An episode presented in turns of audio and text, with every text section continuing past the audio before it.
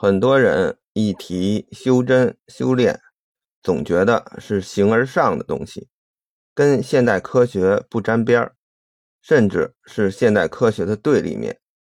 更极端的，把其称之为迷信。其实这是历史中极大的误解。如果你总抱着这种想法，也会给我们养生修炼带来很多困扰。所以在这里，我有必要再简单的说一下，让大家养生修炼当中条理更清晰一些。首先，先说说两者的共同点：修真和现代科学都是要探求宇宙的本质，可以说目标是一致的，而且靠的都是实事求是的宗旨，否则寸步难移。我们修炼过程中。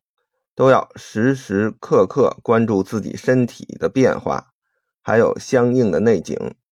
如果修炼的对，自然身体就更加健康，内景就更符合祖师的描述。如果不对，现象不一致，身体变差，自然要停下来找原因。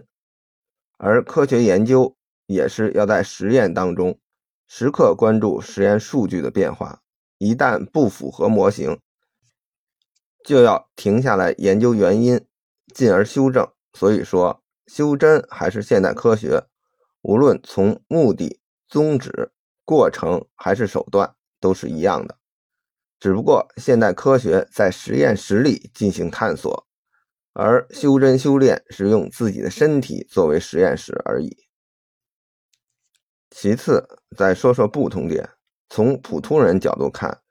最明显的不同是，近代科学主要依靠的是科学仪器进行研究，大部分成果普通人能够进行肉眼观测，所谓眼见为实，因此很容易让普通民众理解并相信。而修真除了能看到很多修真成功人士超长的寿命、健康的体魄，其他的东西都基本是修真者自己的一种感受和体悟。很难同其他人说明，自然说服力就没有实验室出来的报告容易分享。另外一个主要不同就是修真书籍上面说的玄而又玄的内容，离我们生活很远，而现代科学的研究成果离我们很近，普通人都能够享受到，自然大家对现代科学更相信一些。但这些所谓的不同，其实是对立统一的。首先，由于研究的角度不同，古人是从宏观角度下手去探索宇宙，所以有了“观天得道”的说法；而现代科学主要是从微观角度出发。大家都知道，能有这种大局观的人是极少的，这就造成这些宏观的东西只有少部分精英人士能够理解并掌握，大部分普通民众只是听一听结论而已，知其然。不知其所以然，自然一代代传下去，就成了空中楼阁、虚无缥缈的东西。不知道随时代的变化修正其用法，自然就成了一种迷信。比如星象占卜，其实就是古人研究宇宙中各星球辐射的能量对地球上整体人类的影响。由于学习难度太高，影响范围太大。所以在古代只是掌握在少数精英阶层手里，自然随着时间的推移，因为各种各样的原因断了传承，其基本原理基本没什么人会用了，自然容易出错，而绝大多数人群更加听不懂他说的是什么，自然会被当做一种古人的迷信。当然，这时候有人会问。为什么古代人在没有什么仪器的情况下，能研究那么远的星球，而现代人仪器那么先进，为啥还研究不出这些星象占卜术？这其实跟地球环境变差，造成人的智慧灵觉下降有关。当然，近代达尔文进化论的支持者总说人越来越聪明了，和我这个结论相悖，但实际上。大家多看看中国的古书就知道了，古代人的智慧是多么厉害。比如老子一部《道德经》，现代能看懂的都没几个，想写出来这种著作更是天方夜谭。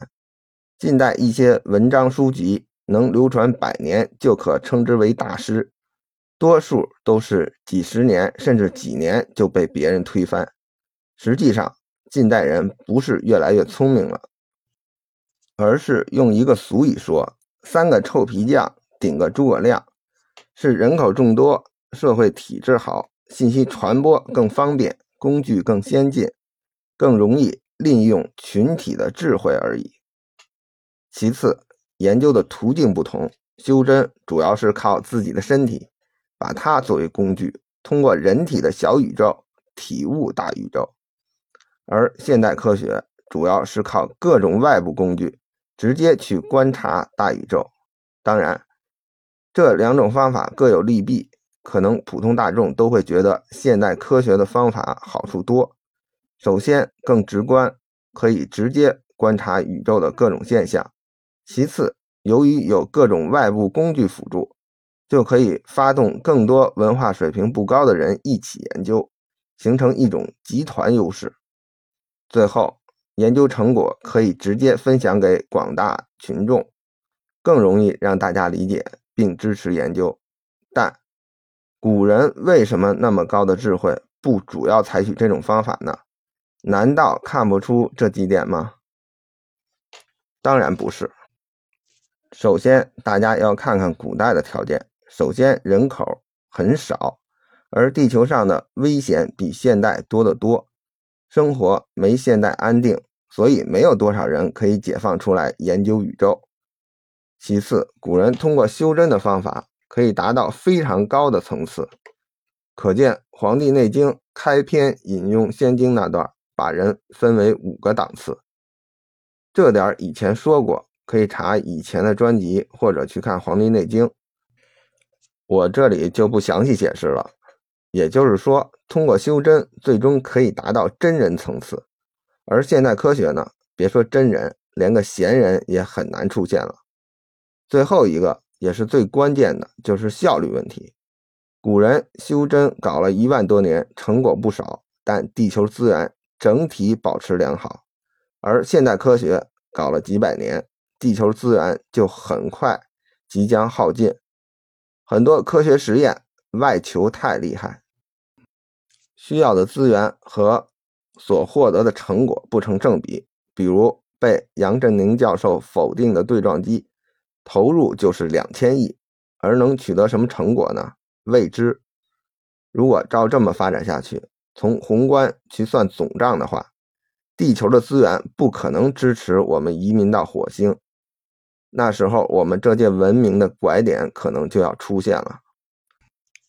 了解了以上的信息，以大见小，我们就知道我们养生为什么要从宏观出发，掌握身体的整体趋势，而不是整天把关注点放在一些细节方面，比如每天只关心自己摄入的各种维生素数量够不够，而是不重视五谷五味。蔬菜、肉类的搭配比例，还有为啥要注意内求，保持好自己的精神状态和心境，而不是整天外求，追逐各种保健品和健身器材。